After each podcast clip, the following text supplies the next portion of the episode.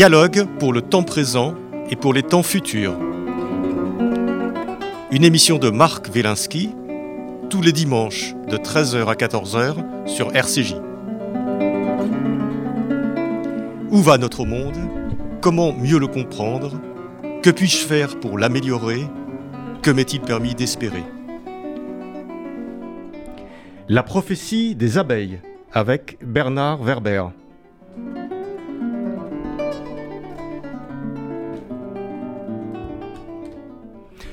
Recevoir un romancier n'est jamais une chose facile.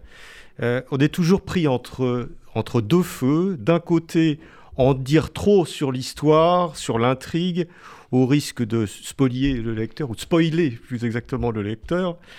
Euh, d'un autre côté, euh, le risque de se tenir trop, trop éloigné et euh, de poser à l'auteur des questions un peu vagues sur, qui ne sont pas toujours intéressantes sur sa biographie, comment il écrit, ses habitudes, etc. Mais avec vous, Bernard Werber, c'est tout autre chose, parce que votre dernier roman, La prophétie des abeilles, paru aux éditions Albin Michel, c'est un roman qui est si riche si foisonnant, qui, qui contient autant de, facettes que l'œil euh, d'une abeille, d'une certaine façon. Euh, on va rentrer dans la spiritualité, dans la science-fiction, dans le polar, dans la biologie, dans la mythologie, un peu comme dans tous vos romans, mais peut-être de façon encore plus intriquée cette fois-ci. Euh, et c'est, il est tellement multifacette que notre pile-poule d'aujourd'hui y trouvera sans problème de quoi y faire son miel. Euh, bonjour Bernard Werber. Bonjour.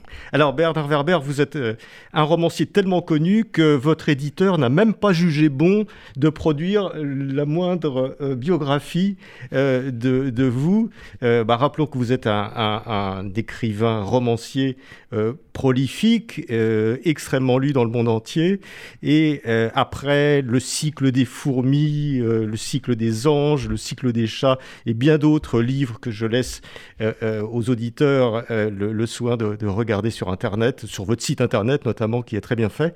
Euh, maintenant, nous voici euh, plongés dans cette prophétie des abeilles. Alors, en suivant la piste conjointe des, Templiers, des Templiers et des abeilles, c'est une épopée symbolique sur le passé, sur le présent et sur l'avenir de l'humanité. Alors, quelques, quelques mots peut-être sur l'histoire pour, pour commencer. Euh, votre personnage principal, euh, Bernard Werber, s'appelle euh, René Toledano. Il est prof d'histoire et il, réapparaît dans d'autres romans déjà. C'est pas la première occurrence de ce personnage. Et, là, il est plongé de façon très extrêmement personnelle dans l'histoire par un mécanisme que vous allez nous expliquer, peut-être d'hypnose régressive. Oui, c'est ma machine à remonter le temps. Ça consiste juste à fermer les yeux et à visualiser euh, un couloir avec les portes de ses vies antérieures, de les ouvrir et de se retrouver basculé dans sa vie antérieure. Alors ça peut paraître un peu abstrait comme ça, mais c'est une technique que j'ai déjà expérimentée et c'est une technique que je continue d'utiliser notamment en spectacle. Je fais un spectacle aux Trois Baudets, au théâtre des Trois Baudets, une fois par mois, en général le mercredi du milieu du mois, dans lequel je mets la salle en comment dire en guidance et je leur propose d'aller voir une de leurs vies antérieures avec une réussite d'à peu près entre 70 et 80% donc des gens qui racontent ce qu'ils ont vu dans leur vie antérieure. Quand j'ai découvert cette technique, euh, j'ai été moi-même très bluffé, très impressionné. Ça marche pas sur tout le monde. Euh, c'est pas un problème de croyance, c'est un problème de lâcher prise. La plupart des gens se demandent c'est mon imagination, est-ce que je suis en train de rêver Voilà, on ne sait pas. Ne peut-être qu'ils sont aussi imagination, peut-être qu'on est en train de rêver. Ce qui est surprenant, c'est que c'est une technique qui quand on bascule dans une série antérieure, on a beaucoup de détails et des ressentis du corps, ce qui fait que ça s'éloigne un tout petit peu du rêve. Maintenant, je, je suis moi-même de formation journaliste scientifique, donc je pourrais jamais vous jurer que ça marche. Ce que je sais, c'est que sur mes personnages, donc René Toledano euh, notamment et Opal, l'utilisent, et pour eux, ça leur permet de remonter le temps. C'est comme une machine à remonter le temps, mais que dans mais la sans tête. machine, oui. Sans il n'y a pas l'altirail qu'il peut y avoir dans la science-fiction, dans, dans notamment le roman d'Herbert George Wells, etc. Vous, c'est par l'hypnose, par le retour sur soi d'une certaine façon, par une mmh. certaine intériorité, que l'on retrouve les yeux ses vies antérieures. Il suffit de fermer les yeux et on peut remonter le temps par un mécanisme que d'ailleurs je ne peux même pas expliquer. Je peux juste constater que ça marche sur certaines personnes et que ça ne marche pas sur d'autres. Alors ça, c'est vraiment étonnant. Bernard Werber est, extrêmement... Euh, euh, à la fois magnifique et, un, peu, un peu effrayant de, penser qu'on peut avoir ces hypnoses régressives, se retrouver dans des, dans des vies antérieures. Et ce qui est très impressionnant dans votre livre, vous l'avez dit euh, tout à l'heure, c'est que euh, c'est vous, vous avez il y a des images bien sûr mais il y a aussi une profusion de sensations c'est-à-dire que vous vous retrouvez à l'époque du Moyen Âge. Enfin, il y a des moments pendant l'Antiquité, il y a des moments au Moyen Âge, il y a des moments un petit peu à toutes les époques, puis dans le futur aussi. Et à chaque fois, donc, vous faites des sauts. Enfin, vous faites mm. faire à votre personnage René Taledano et à tous ces, ces tous les protagonistes du roman euh, des, des, sauts, des, des allers-retours dans le présent et dans le futur. Et à chaque fois, on est immergé dans un univers et on, on, on on croit y être. C'est-à-dire que quand on est dans une bataille de Templiers, on voit le sang gicler, on, voit, on, sent l'odeur de la transpiration. Euh, oui, parce que quand je le pratique, moi j'ai l'impression d'y être. Donc je ne fais que reproduire une sensation. C'est. En fait, c'est idéal pour un écrivain de maîtriser ou d'utiliser cet outil parce que en effet, j'ai eu l'impression de visiter des époques, de me retrouver avec des ressentis, comme par exemple le fait que tous les vêtements grattent, d'ailleurs, euh, ou que on n'est jamais propre. Enfin, euh, par exemple, pour l'époque des Templiers, et encore, les, Templiers étaient parmi les plus propres de l'époque.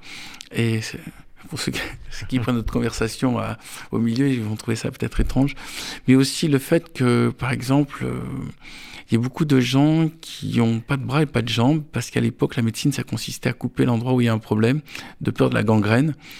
Donc, de ce que j'ai eu comme impression, en tout cas en remontant dans mes vies antérieures au Moyen Âge, j'ai eu ça. Puis il y a une autre chose surprenante, c'est on s'aperçoit pas la chance qu'on a d'avoir de l'eau courante dans les appartements. Et quand je me suis trouvé dans ces époques, quand on voulait de l'eau, il faut aller à la fontaine, il faut sortir un seau. C'est assez prise de tête. Alors que de nos jours, avoir de l'eau courante et même de l'eau chaude, c'est extraordinaire. Je trouve notre époque est extraordinaire d'ailleurs, beaucoup plus confortable. Rien que les problèmes de dentisterie, euh, ça s'arrachait à la pince, il n'y avait pas d'anesthésie. Euh, nos ancêtres avaient beaucoup de courage, c'était pas euh, des chochottes. Hein.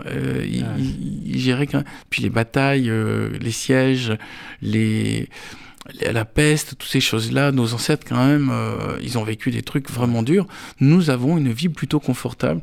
Enfin, de ce que j'ai eu comme impression en visitant les vies antérieures, c'est qu'ils étaient capables d'encaisser des choses que l'homme moderne ne peut plus encaisser. Mmh. D'ailleurs, euh, finalement, la crise du Covid est beaucoup plus confortable à vivre que les épidémies de peste, ne serait-ce que parce qu'à l'époque de la peste, on ne savait même pas de quoi il s'agissait. Moins de Covid, on peut vous expliquer de quoi il s'agit même si tout le monde n'est pas d'accord sur les remèdes et sur euh, les, vaccins, euh, on a identifié euh, la source. Toutes les générations ont eu des épidémies. Toutes les générations. Maintenant, nous, étions, nous avons failli être la première génération qui, n'avait pas eu ça. Parce que la dernière grosse épidémie, c'était 1919, avec la grippe espagnole qui a quand même fait beaucoup de morts. Et euh, voilà, toutes ces choses-là, ça m'intéresse parce qu'en fait, je me passionne pour l'histoire. Et au fur et à mesure que je me passionne pour l'histoire, je m'aperçois que les sources sont souvent euh, dirigées par des politiciens, enfin, par les, en gros, les historiens étaient payés par les rois, donc ils racontaient ce qui plaisait aux rois. Donc les sources elles-mêmes ne sont pas forcément exactement ce qui s'est passé. Alors qu'on fait des, régressions dans la vie antérieure, bon, on voit des choses qui ne sont pas dans les livres d'histoire forcément. Alors justement, euh, Bernard Werber, qu'est-ce que votre personnage euh, René Talier-Dano, parce que euh, la scène d'ouverture, c'est un peu ce que vous vivez sur le théâtre des, Trois Boudets, c'est-à-dire que voilà, il y a, un certain nombre de gens que vous accompagnez dans des, dans des hypnoses régressives. D'ailleurs, euh, je, vais venir à la prochaine parce que j'ai très très envie de visiter le, passé, peut-être même plus le futur d'ailleurs. Mais enfin, on va ah. revenir. Alors, que, va chercher René Toledano et, ses acolytes dans cette dans cette euh, régression euh, hypnotique Alors, en effet, il y a plusieurs péripéties au début, puisqu'on est dans un roman d'action, mais euh, ils vont se connecter pour aller directement au sujet, ils vont se connecter à une vie de Templiers. Et donc c'est la, je raconte la prise de Jérusalem en 1099 par les croisés et comment vivaient les croisés dans Jérusalem à cette époque-là? Et comment euh, est apparu le mouvement templier parce que c'est apparu en 1100, donc après la prise de Jérusalem par les croisés. Et c'est un mouvement qui avait une caractéristique, c'est qu'au lieu de se référer à Rome et au pape, il se référait à Jérusalem et au temple de Salomon. C'est pour ça qu'on les appelait les chevaliers du Christ et du temple de Salomon. Et puis après, c'est le chevalier du temple de Salomon, et puis après, le chevalier du temple, et après, les templiers. Mais il y a dans l'initiation des, des templiers tout un enseignement qui est connecté notamment à Hiram, qui est l'architecte du temple de Salomon. Et Hiram, visiblement, avait accès à des informations scientifiques, biologiques, qui étaient assez en avance sur son époque. Et euh, je raconte donc l'histoire d'Hiram, le, créateur du temple de Salomon. Qui a mal fini d'ailleurs. En, en, l'an 1000 avant, avant Jésus-Christ. C'est-à-dire le temple de Salomon, par moment, on ne sait pas trop. Euh, donc le, le, David a eu l'idée du temple de Salomon. Salomon, son fils, l'a construit. Ça s'est fait en l'an 1000. Et euh, l'architecte s'appelait Hiram. Il a été prêté par le roi Hiram de Tyr il le roi avait le même nom. C'est-à-dire, euh, le roi Hiram avait un, super architecte s'appelait Hiram ben Naphtali, de la tribu des Naphtali. Et c'est lui qui a conçu toute euh, la géométrie, toute la symbolique, euh, tous les matériaux qui étaient dans ce temple, qui à l'époque était le, monument le plus complexe et le plus ambitieux de toute la région. Et dis toute la région parce qu'en Chine et en Amérique du Sud, il y avait aussi des choses qui se faisaient, mais c'était pas avec les mêmes systèmes. Le temple de Salomon est le cœur de l'ésotérisme occidental. Euh, D'ailleurs, du temple de Salomon est sorti les Templiers et plus tard est sorti la franc-maçonnerie. Mais alors, vous entraînez vos personnages qui visitent à la fois euh, euh, cette région, enfin Jérusalem, à, à, notre époque et à l'époque des Templiers. Et d'ailleurs, à notre époque, euh, sans vouloir dévoiler trop l'histoire, mais il y a, y a, un épisode très, très, très cocasse euh, où euh, ils font un peu de l'archéologie sauvage sous, sous l'esplanade des mosquées, au, risque de déclencher dans la région une, une, une, une, xème intifada, non? Le, le principe du roman, c'est de mettre ces personnages dans des situations où on se dit, oulala, là là, ils vont pas s'en tirer, et qu'est-ce qu'ils sont allés faire là-bas C'est le principe de toutes les aventures. Donc euh, là, j'ai mis mes personnages dans une situation, en effet, où il faut pas aller et où ils créent des, des soucis, mais en même temps, ils débloquent des choses et en même temps, euh, euh, ça fait avancer l'histoire et ça crée une curiosité. Mais il y a en effet une curiosité naturelle de beaucoup d'archéologues sur ce qu'il y a sous l'esplanade des mosquées et ce qu'il y a sous le cotel. Je crois qu'on a trouvé plusieurs couches de de la dizaine de couches de sédimentation, c'est-à-dire il y a des, traces de vie euh, de différents strates de Jérusalem euh, sur, un lasagne euh, sous, sous l'esplanade, c'est-à-dire sous l'esplanade et sous le mur. C'est il y a toute l'histoire, couche par couche, de, de Jérusalem qui montre les différentes époques. Et en effet, pour tout archéologue, c'est c'est un rêve d'aller voir comment. Mais déjà, il y a un musée euh, sous, le Kotel et dans la prolongation du Kotel où on voit beaucoup de choses et on, les archéologues israéliens découvrent euh, pratiquement tous les ans, on a une grande découverte d'une nouvelle zone de l'époque antique qui est, qui est, découverte et qui permet de comprendre un peu mieux comment euh, Jérusalem fonctionnait en l'an 1000, en l'an 500, en l'an 0. Alors, vos, protagonistes, enfin vos personnages, euh, euh, Bernard Werber, vont visiter. Euh, il y, a des échos, comme je disais, mmh. entre l'époque actuelle et notamment le, Moyen Âge et l'époque des croisades. Donc, ils vont le visiter de deux façons et d'une certaine façon, ils sont toujours en train de jouer.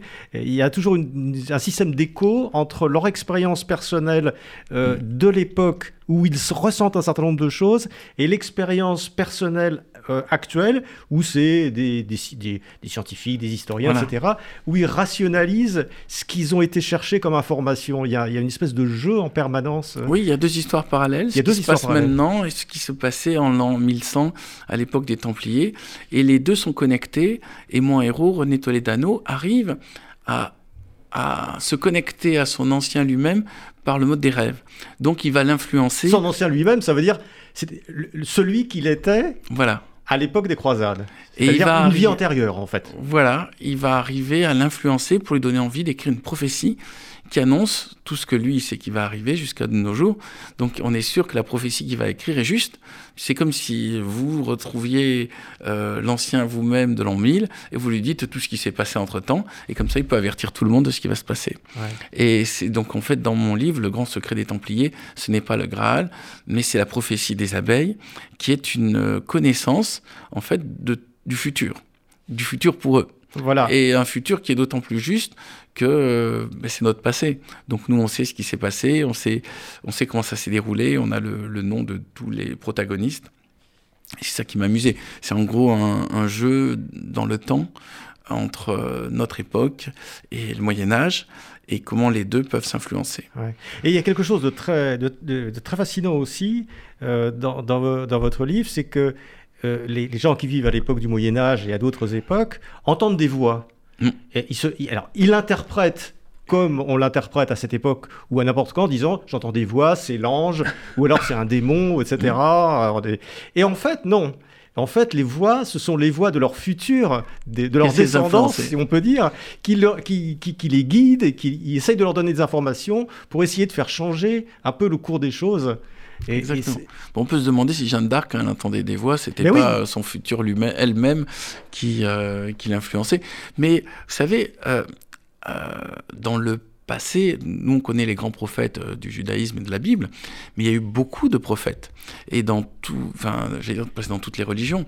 à, à l'époque de, des Templiers, il y a eu beaucoup de personnes qui ont dit nous on sait ce qui va se passer dans le futur. Donc là j'ai considéré que mon, mon personnage qui s'appelle Salvin de Bienne, donc qui est le nom du, du personnage euh, du Moyen Âge, était l'un des prophètes parmi cette masse de prophètes et il y en avait beaucoup notamment à Jérusalem. Il y a d'ailleurs à un moment euh, j'explique que euh, il y a un prophète qui s'appelle Daniel, qui à peu près en l'an 500 avant Jésus-Christ, a annoncé par la métaphore du géant en pied d'argile, l'arrivée du gouvernement, enfin, donc c'est un géant qui a la tête en or, qui représente le royaume babylonien, les épaules en argent, ce qui représente le royaume perse, le, le ventre en bronze, ce qui représente le royaume grec, les jambes en fer, qui représentent le royaume, enfin l'empire romains et les pierres en argile qui représentent l'arrivée d'un Messie qui va faire s'effondrer tous ces royaumes guerriers. D'où l'expression le colosse au pied d'argile. Colosse au pied d'argile, voilà. Et cette prophétie, donc écrite en 500 avant Jésus-Christ, en fait a influencé énormément les gens, si bien qu'à l'époque de Jésus-Christ, en fait, il y avait plus de 170 personnes qui disaient Nous sommes le Messie, nous sommes le, le, Messie annoncé par la prophétie de Daniel. Donc, c'est en, en, quoi une prophétie peut déjà euh, influer les gens. Parce que peut-être qu'il n'y aurait pas eu autant de gens qui se prétendent Messie s'il n'y avait pas eu la prophétie de Daniel qui annonçait ça. Donc il y a un moment, ce qui m'intéressait aussi, c'est à quel moment, parce que quelque chose a été annoncé, ça se produit. À quel moment le fait que des gens disent moi je sens qu'il va se passer ça, fait que cette chose on appelle ça des prophéties autoréalisatrices. C'est parce qu'on a annoncé qu'il allait y avoir l'arrivée d'un Messie que le Messie arrive. En tout cas, que les gens étaient plus attentifs à ça.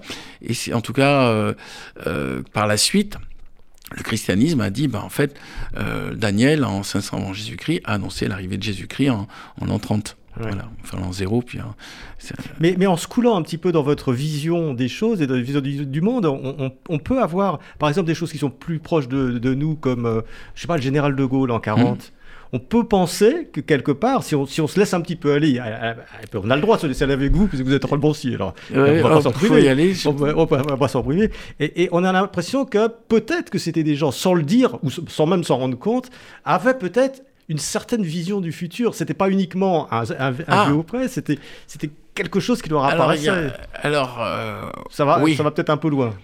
ah, c'est pas ça. C'est, on pourra jamais le savoir. Mais euh, qu'est-ce qui fait que certaines personnes ont eu des intuitions fortes et qui ont permis de changer le cours de l'histoire, comme Gérald de Gaulle, ce que vous dites, euh, ça peut être l'influence de leur futur eux-mêmes, euh, voilà. qui, voilà, qui les connecté. Mais moi, moi j'aime bien cette idée que l'esprit a beaucoup plus de pouvoir qu'on le croit, par la méditation, juste en fermant les yeux, par la prise de conscience qu'on peut faire des choses euh, extraordinaires, eh bien, on peut basculer dans, enfin, basculer dans cette magie, c'est-à-dire cette magie devient réelle. Tel que c'est mis dans la prophétie des abeilles, en tout cas, j'explique le mécanisme de l'hypnose, j'explique le mécanisme aussi euh, de la métampsychose, c'est-à-dire cette croyance que une fois qu'on meurt, euh, il peut y avoir la réincarnation. La réincarnation. Voilà. Euh, et j'essaie de positionner, c'est pas juste un délire. C'est-à-dire, j'essaie d'expliquer comment ça fonctionne dans le cerveau. J'essaie de remettre ça en, parallèle avec euh, l'histoire, et puis avec des exemples précis de personnes qui ont fait des choses précises. Il y a un autre personnage que j'évoque d'ailleurs, c'est Nostradamus. Nostradamus, qui était d'ailleurs d'origine juive, son, père était, juif converti, mais il était juif quand même, et lui-même se faisait, faisait référence à un enseignement qui lui permettait de voir le futur qu'il avait reçu d'Égypte. Et euh, enfin, c'était un rituel de type égyptien. Et euh, Nostradamus fait encore rêver de nos jours. C'est la référence. Mais Nostradamus, donc, c'est l'an 1500. Là, on est beaucoup plus tard. Oui, mais il y, a toute une tradition, il y a quand même toute une lignée que vous expliquez, parce qu'il y a, euh, comme dans vos autres romans, euh, ce que vous appelez des... Encyclopédies Voilà, oui, une encyclopédie, c'est-à-dire que vous expliquez à chaque stade des, des, des, périodes. Euh, donc, Je donne des faits historiques qui, permettent d'expliquer pourquoi j'ai choisi ça. Voilà, c'est des, références historiques. Et, et là, c'est vrai que l'histoire juive est extrêmement présente hein, dans, dans dans, ce livre. Parce que ça se passe à Jérusalem et parce que c'est et le temple de Salomon est le cœur de l'intrigue. C'est qu'est-ce qu'il y avait dans le temple de Salomon? Pourquoi euh, s'est créé des groupes ésotériques qui font référence au temple de Salomon? Pourquoi c'est au cœur d'une certaine forme de science moderne euh, faut voir une chose, c'est que les Templiers se référant au temple de Salomon avaient accès à une médecine beaucoup plus moderne, à des connaissances de chimie, des connaissances de géométrie, des connaissances d'architecture. Ils étaient vraiment en avance. Et euh, ils ont inventé, par exemple, les, Templiers ont inventé le chèque. Parce que ils avaient un système où le pèlerin qui voulait partir à Jérusalem donnait son argent à Paris, par exemple. Là, on lui donnait un papier qui certifiait qu'il allait donner l'argent. Et euh, s'il se faisait attaquer sur le chemin, du coup, on lui prenait rien. Il voyageait avec rien dans les poches. Quoi. Voilà, c'est comment dire, c'est les tickets euh, de, de, American Express, là, voyez, c'est un peu ça. Et euh, quand il arrivait à Jérusalem, il montrait. C'est la lettre de change. La lettre de change. Et c'est parce qu'ils avaient inventé aussi une finance moderne que les, les Templiers étant riches ont fini par rendre le roi Philippe le Bel jaloux au point où il les a fait arrêter et tuer. Mais il y a eu dans, il y a dans leur histoire quelque chose de sublime et de tragique que j'essaie d'évoquer dans, la prophétie des abeilles. C'est que visiblement, c'était des gens qui ont créé la jalousie parce qu'ils détenaient des informations et une sagesse et une science que n'avaient pas leurs contemporains. Alors, vos, vos Templiers, euh, enfin, les, ceux que vous avez rencontrés euh, à cette époque, euh, sont assez proches, effectivement, des Juifs. et, il y a une espèce d'osmose intellectuelle et il y a une transmission qui se passe par les, par les, par les Templiers. Alors, il faut voir une chose. Les croisés, quand ils sont arrivés à Jérusalem, ils ont eu plutôt tendance à tuer beaucoup de juifs, parce que pour eux, c'était des infidèles. Et il y a des groupes de croisés, notamment euh, Raymond de Toulouse, qui ont pris la défense des juifs. Et ça, ça s'est passé en 1099. Et après, quand sont arrivés les Templiers, ils, ont, ils avaient une bonne connexion avec les Juifs, précisément parce qu'ils étaient installés à Jérusalem, qui parlaient hébreu. Et aussi, il semble enfin j'ai retrouvé plusieurs autres sources, euh, plusieurs sources différentes, il semble qu'ils aient creusé, c'est-à-dire les Templiers étaient installés sur ce qui est actuellement la mosquée d'Al-Aqsa, euh, c'est-à-dire sur l'esplanade des mosquées, qui était l'emplacement du temple de Salomon. Et donc ils vivaient dans les vestiges du temple de Salomon, et ils ont creusé en dessous, et ils ont fait des découvertes archéologiques à leur époque, donc en 1100, qui ont qui n'ont jamais communiqué. En tout cas, on ne sait pas ce qu'ils ont découvert, mais ils ont beaucoup creusé euh, à cet endroit de Jérusalem. Et c'est pour ça que mes personnages creusent aussi et qu'ils découvrent des choses extraordinaires. Prophétie, on va, pas raconter trop, mais c'est là qu'on fait la connexion avec cette prophétie des abeilles. Voilà, et puis il y a l'élément abeille. Euh, sur le coup, c'était juste une intuition. Mais euh, rappelez-vous que quand Moïse est arrivé sur le mont Nebo, on lui a dit c'est le pays du miel et du lait. Donc le miel, c'est les abeilles. Israël était défini par euh, sa capacité à avoir des abeilles butineuses qui produisaient euh, cet aliment merveilleux. Et à partir de là, j'ai essayé de voir qu'est-ce qu'il y avait comme sagesse chez les abeilles en dehors du miel. Et j'ai trouvé qu'il y a eu une sorte de fascination des plus grands philosophes et des plus grands penseurs par rapport aux abeilles, notamment Aristote, dont tout l'enseignement était basé sur l'observation des ruches. Mais euh, par la suite, même dans les autres pays comme euh, en Asie, en Afrique ou en Amérique, on découvre euh, des enseignements liés à l'observation des abeilles. C'est-à-dire on ne fait pas juste que prendre leur nourriture, on a compris que leur mode de fonctionnement en ville et avec leur système de fabrication de propolis, de gelée royale, de cire, euh, il y avait quelque chose de magique puisque l'homme ne sait pas fabriquer du miel, l'homme ne sait pas fabriquer du propolis ou de la gelée royale.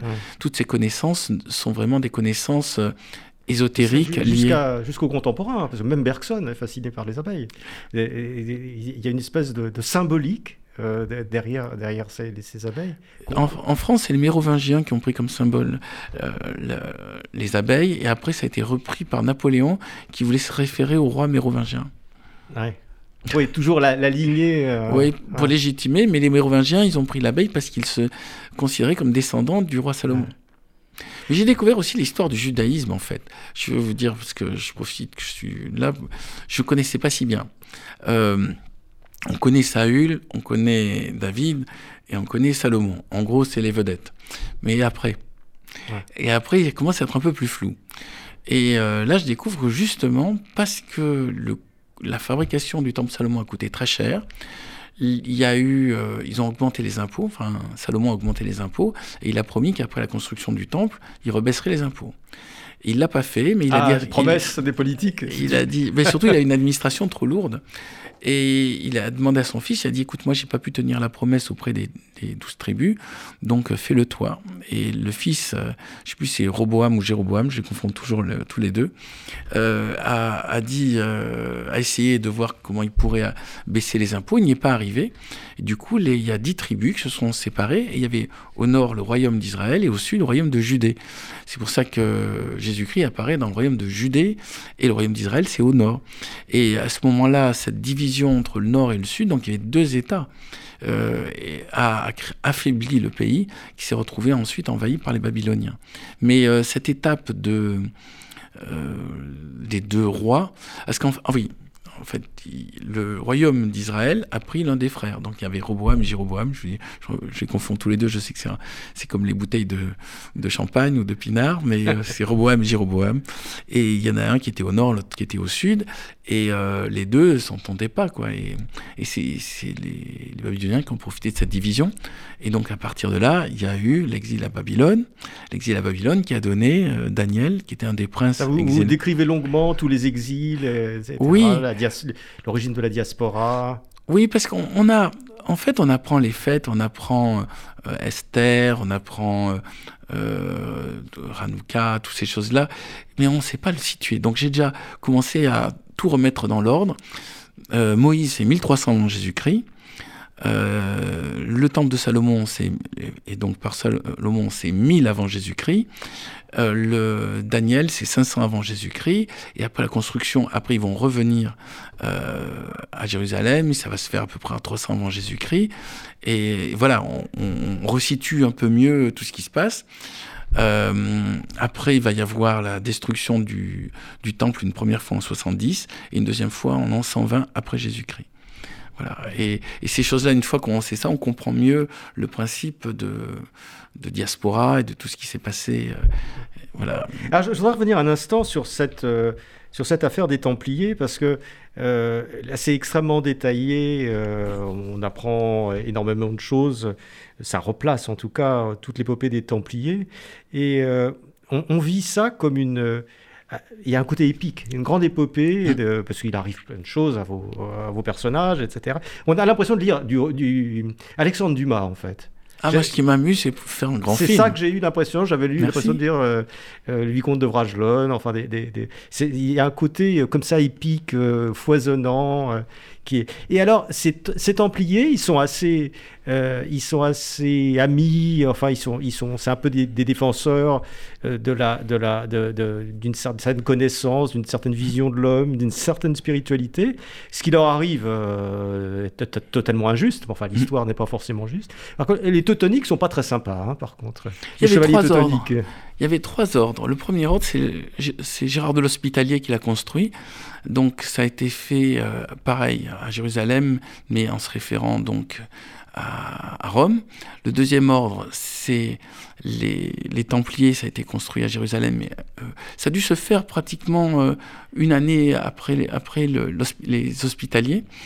Et le troisième ordre, c'est les Teutoniques qui, eux, sont apparus à Saint-Jean d'Acre au moment de la débâcle, quand les croisés avaient perdu, étaient en train d'être mis hors d'Israël par Saladin. Et euh, les Teutoniques, c'était vraiment les chevaliers euh, de Germanie.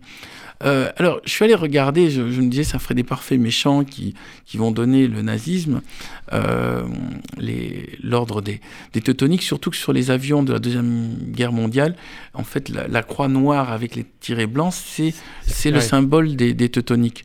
Et en fait, durant la Deuxième Guerre mondiale, les Teutoniques ont, ont plutôt tenu avec euh, euh, contre Hitler ouais. et, et, ils ont été euh, ils ont été protecteurs des Juifs. Oui, c'est ça qui est, qui est, formidable dans votre livre, c'est que vous êtes vous vous, vous on, on, on, on, pourrait se dire il y a des grosses ficelles effectivement les chevaliers teutoniques, ça va être les méchants, les nazis, ouais, etc. Et, et il y a votre non. rigueur historique qui vous oblige à dire regardez les faits. C'est vrai que pendant la guerre, les teutoniques mm. ont caché les juifs. C'est vrai que pendant la guerre, les teutoniques étaient plutôt plutôt euh, contre, euh, contre le nazisme. Oui, en tout cas, Hitler a considéré qu'il ne pouvait pas compter sur eux et il a fait arrêter le, leur chef de l'époque. Mais euh, oui, tout ça mérite d'être. Euh, le, système n'est pas blanc-noir. Euh, oui. Et d'ailleurs, le, le l'échec euh, des croisés en, en, Israël est dû à la trahison du grand maître des Templiers, un des grands maîtres des Templiers qui a été acheté par Saladin et qui a, qui a fait tout foirer euh, la bataille euh, de Atline, non comme ça. Atlite. C'est ça, voilà. Et, euh, et, et donc, il y avait aussi des salauds chez les Templiers, il y avait des gens bien chez les Teutoniques. Mais pour, par rapport à mon histoire, mon personnage bascule un peu partout. Surtout que mon personnage, il se réincarne. C'est-à-dire que quand il meurt, il apparaît un nouveau lui-même qui est juste qui n'a pas la mémoire de, de sa vie précédente. Voilà, c'est ça qu'il continue à évoluer dans l'histoire et, et, et, à, et, à, transmettre un petit peu cette tradition. Et quel est son rôle en fait? Il essaye de changer l'histoire pour l'améliorer de... Qu'est-ce qui l'anime Alors euh... déjà, euh, dans, dans, le roman, ce qui l'anime, c'est de c'est de savoir la suite de la prophétie d'Isabelle, parce qu'il y a un mystère dans, dans le livre, c'est qu'il y a une partie, la dernière partie de la prophétie, qui parle non plus euh, du passé par rapport à notre époque, mais du futur par rapport à notre époque. Et ça, c'est un mystère. Il essaie de comprendre comment ça se fait. Alors que c'est lui qui a dicté le texte, il y a un chapitre en plus qui parle de choses qu'il ne connaît pas. Donc il veut retrouver la prophétie des abeilles, surtout que ce chapitre en plus indique comment, euh, par rapport au problème du futur, on pourrait trouver une solution. Et cette solution est liée aux abeilles. C'est pour ça que tout, tout rentre, tout se connecte progressivement. Mais euh, ce qui l'anime, c'est comme euh, Indiana Jones, c'est connaître la vérité et comprendre euh, où se trouve le trésor, si ce n'est que c'est pas un trésor avec de l'or ou avec des pièces, c'est un trésor qui est une information comment sauver, sauver l'humanité par rapport à tous les défis qui, apparaissent de nos jours. Oui, voilà, parce que parce qu'effectivement, un des, ressorts importants aussi euh, du roman, c'est le fait que euh, les abeilles sont, sont très proches, euh, symbolisent d'une certaine façon la, vie, la vie de l'humanité, et que les abeilles, euh, lorsque les abeilles sont en danger, ce qui est le cas actuellement, c'est toute l'humanité euh, qui, qui, est menacée. D'ailleurs, il y a une citation, c'est Einstein voilà. qui fait cette citation au début en disant euh, lorsque les abeilles auront disparu, l'humanité n'aura plus que deux ans à vivre. Quatre ans? et, donc, donc, effectivement, la clé se trouve quelque part dans, dans, la survie des abeilles. C'est pour ça que vous, vous venez jusqu'à jusqu'à maintenant. Donc, ces abeilles, en fin de compte, quelque part, qu'est-ce qu'elles qu'est-ce qu'elles font? Quel est leur, leur rôle? Alors d'abord, il faut voir que les abeilles ont toujours suivi ont toujours fasciné l'homme. J'ai suivi l'homme, mais non, c'est l'homme qui elle pourrait vivre sans nous. Hein. Euh, par contre, nous, est-ce qu'on peut vivre sans elles C'est l'une des questions aussi du roman. Euh, les abeilles ont fourni déjà le goût sucré. on va dire les premiers desserts, les premières douceurs en bouche, c'était euh, celles issues de, du, pillage des, ruches, ou en tout cas la récupération du miel dans les ruches. D'ailleurs, à ce sujet, j'ai découvert, après avoir écrit le livre, que la première ruche domestiquée par l'homme est en Israël, euh, a été découverte en Israël, dans une vallée du, Nord, et euh, c'est une ruche euh, organisée, on, voit bien que ce n'est plus une ruche sauvage. Et c'est vraiment en Israël que se passe vraiment beaucoup, beaucoup de choses, que ce soit au niveau agriculture, au niveau euh, élevage. Et, donc là, je ne savais pas au, niveau, même au niveau euh, métallurgie ou des choses comme ça. Euh, vous aviez interviewé ici Mme Zalag, qui lui pense que la métallurgie est apparue dans le Mont Sinaï, et c'est passionnant. Oui, qui est venu à ce micro il y a quelques semaines. Ah, moi, j'adore l'écouter parce que quand il parle de, des premiers forgerons, c'est extraordinaire dans le Mont Sinaï. Fin de parenthèse. Mais en tout cas, les abeilles ont apporté à l'homme donc déjà le miel. Euh, par exemple, on a apporté autre chose qu'on oublie souvent, c'est la cire. La cire servait de colle. Euh, donc tout ce qui est euh, fabrication de certaines armes, notamment les flèches, ou fixation de certaines pointes, ou collage, pour tout, on utilisait la cire des abeilles. Ça servait aussi de médicament. En Égypte antique, on utilisait le miel pour nettoyer les plaies et pour, euh, désinfecter les plaies et aussi contre la constipation et les problèmes de digestion. C'est écrit, on a retrouvé des, textes. Et il y a une pharmacopée qui a été utilisée par, euh, à l'époque des rois hébreux autour du miel qui est assez importante. Le miel euh, est quand même un aliment parfait dans la mesure où il ne pourrit pas. Et c'est un aliment dans lequel il y a énormément d'énergie. Si on mange du miel, on a avec, la puissance de ce sucre, on est plus fort. Ouais. Alors, justement, ces abeilles, euh, euh, actuellement, euh, elles, sont, elles sont en danger, puisque je crois mm. que la population des abeilles en Europe a diminué de 50%, je crois, ces, ces 20 ou 30 dernières années.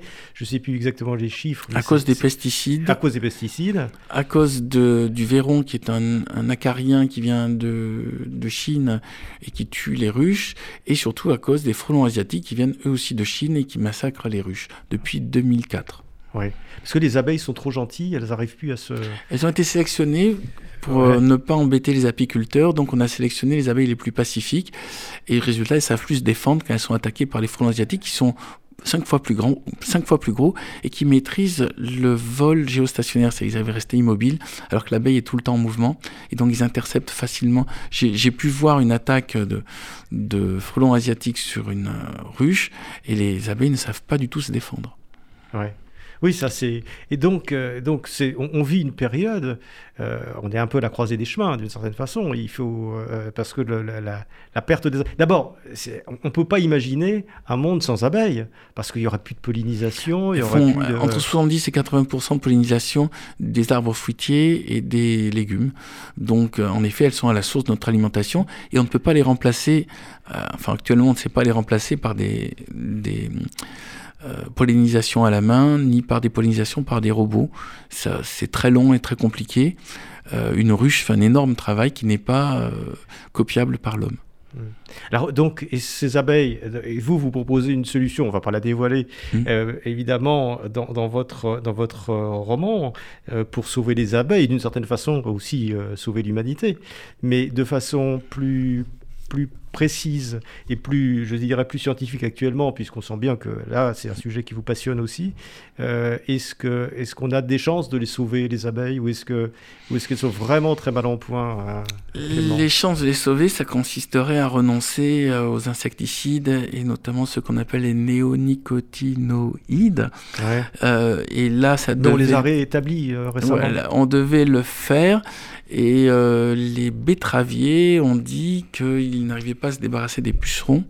Donc c'est un peu le lobby des betteraviers du nord de la France qui ont empêché de renoncer aux néonicotinoïdes.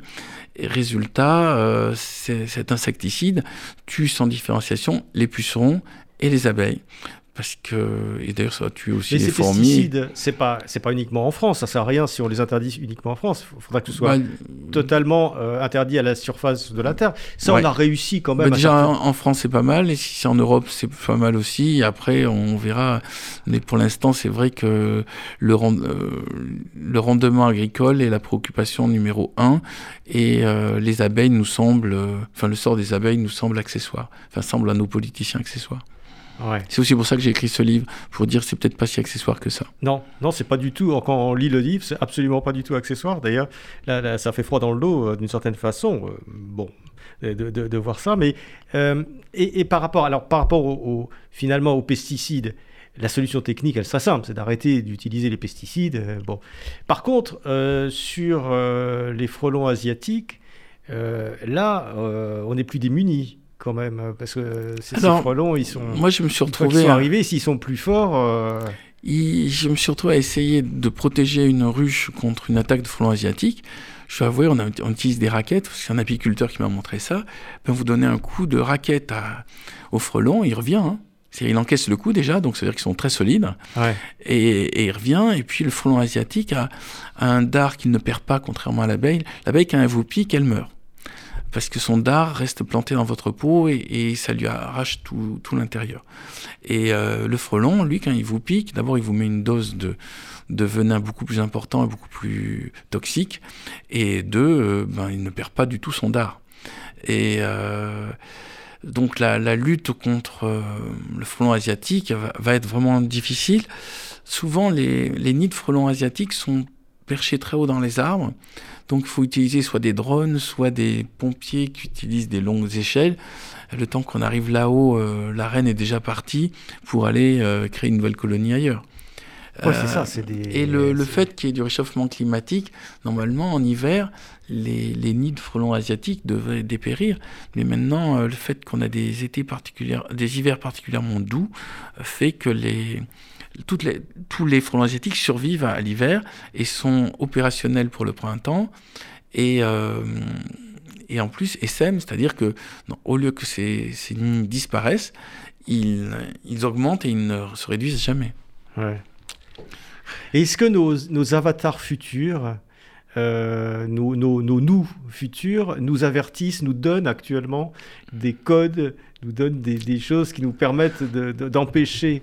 Bah, euh, peut-être que... si j'ai écrit ce livre, c'est mon moi futur qui m'a influencé. Et si vous m'invitez, c'est que c'est votre vue, vous futur qui vous a dit euh, invite-le pour qu'il répande euh, les informations sur les abeilles. Je ne sais pas. Vous savez, il y a des informations qu'on reçoit de manière consciente et d'autres inconscientes. Quand j'écris un bouquin, moi, je me laisse emporter par une intuition sur le moment. Je ne sais pas d'où elle me vient, l'intuition. Donc on peut imaginer, euh, si c'est comme dans mon livre, que c'est quelque chose qui me donne ces infos. Ou quelqu'un à l'extérieur, sous une forme autre, qui me donne l'information. Si S'il m'entend, je le remercie. oui, mais c'est d'ailleurs, quand on vous lit, on ne on, on peut pas trancher. Et, et on n'a pas à le faire, d'ailleurs. Il y aura toujours une part de mystère. On n'a pas à trancher pour savoir si c'est vraiment de l'information qui vous vient de, de, quelque part ou si c'est J'essaie d'être cohérent. Donc, euh, c'est-à-dire, je crois que c'est le lecteur par rapport à sa propre intuition qui va juger ça a l'air probable, ça a l'air vraisemblable ou c'est juste du roman et c'est un peu délirant. C'est chacun selon ses convictions, selon. Chacun met le curseur en fait, voilà. là où il veut. dans la, dans la, en fonction de son degré de rationalité Quand je fais le spectacle, je dis qui c'est qui croit à la réincarnation? Il y en a qui lèvent la main, qui c'est qui n'y croit pas? Il y en a d'autres qui lèvent la main, qui c'est qui se pose des questions mais qui n'est pas, pas, encore fixé Il y en a encore qui lèvent la main. Alors j'ai dit voilà, je respecte toutes les positions. Moi-même, euh, c'est pas, euh, je, je, je, suis pas dans la croyance, je suis dans l'intuition. Euh, ça dépend des jours. Des fois j'y crois, des fois j'y crois pas. En tout cas, ça me sert de matière première pour écrire mes livres. Moi, je suis pour le respect de, des modes de pensée différents. Et puis, selon chacun, selon son niveau d'évolution spirituelle, se retrouve à un endroit. Pourquoi tout le monde on avancerait en même temps pour arriver aux mêmes convictions? Voilà, donc je respecte le, le cheminement de chacun. Est-ce que selon vous, Bernard Werber, euh, le, le, le, futur est écrit déjà? C'est vraiment la question que je me pose. Si je regarde ma propre vie, elle est beaucoup mieux que ce que j'espérais. Donc j'ai l'impression que quelqu'un l'a écrit avant qu'elle se fasse. C'est comme si c'était inscrit que, que je devienne écrivain. Parce que d'abord je me suis mis à écrire très tôt, vers 8 ans, et je ne savais pas pourquoi j'écrivais. Et maintenant je le sais. Et euh, tout ce que j'ai fait a participé à m'amener dans cette voie-là. Il est apparu les bonnes personnes au bon moment, même le bon éditeur au bon moment. Tout a fonctionné presque malgré moi, ou sans moi, où euh, mon seul mérite a été de me laisser porter par le courant, comme un bouchon qui est porté par la rivière. Donc quand je regarde, la seule chose que je connais bien, c'est ma propre vie, j'ai l'impression qu'elle a été souhaitée, en tout cas.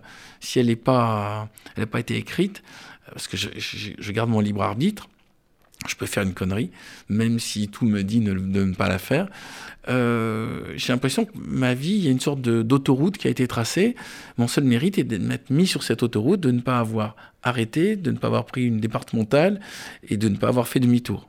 Mais alors, la question qu'on a envie de vous poser à ce moment-là. Donc ça pourrait être pareil pour toute l'humanité.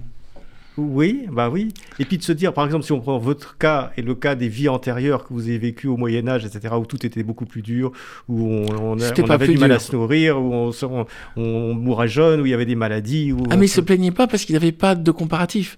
C'est-à-dire que ça nous paraît choquant le Moyen Âge parce qu'on compare à, à, notre monde de nos jours où on se lave tous les jours, où on boit tous les jours, on mange tous les jours et on est protégé de la chaleur, du froid, de, de tout.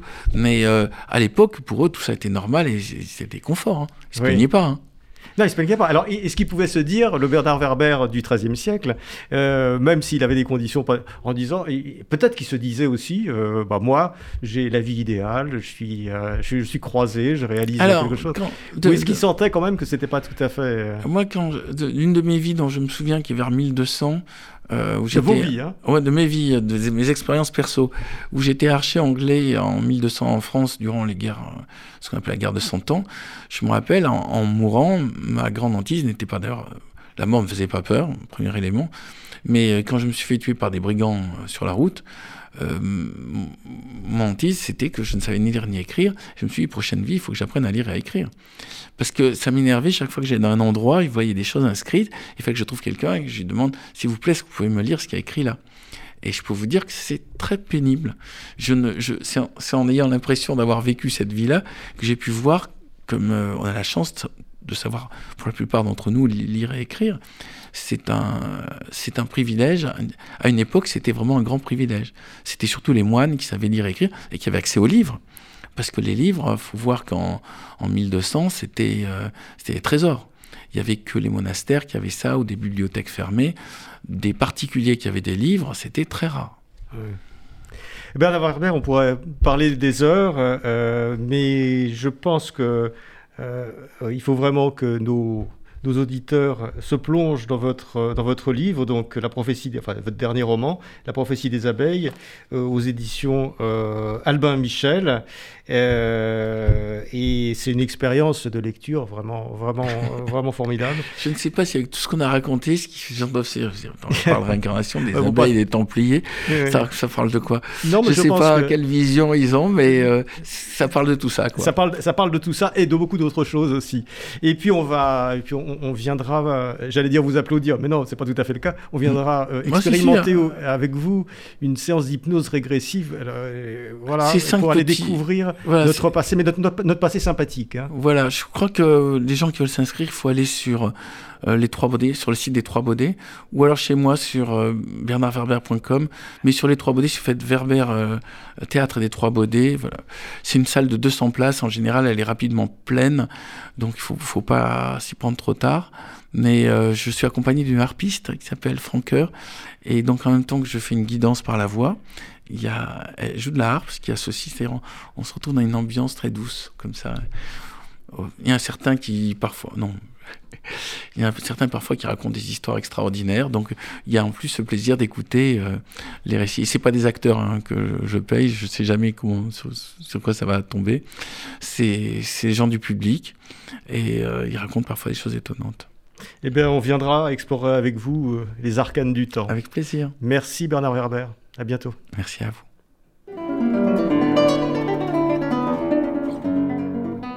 C'était Pile Poule, une émission de Marc Wielinski, que vous pouvez retrouver en podcast sur le site de Radio RCJ et sur les différentes plateformes, ainsi que sur YouTube. À dimanche prochain, 13h.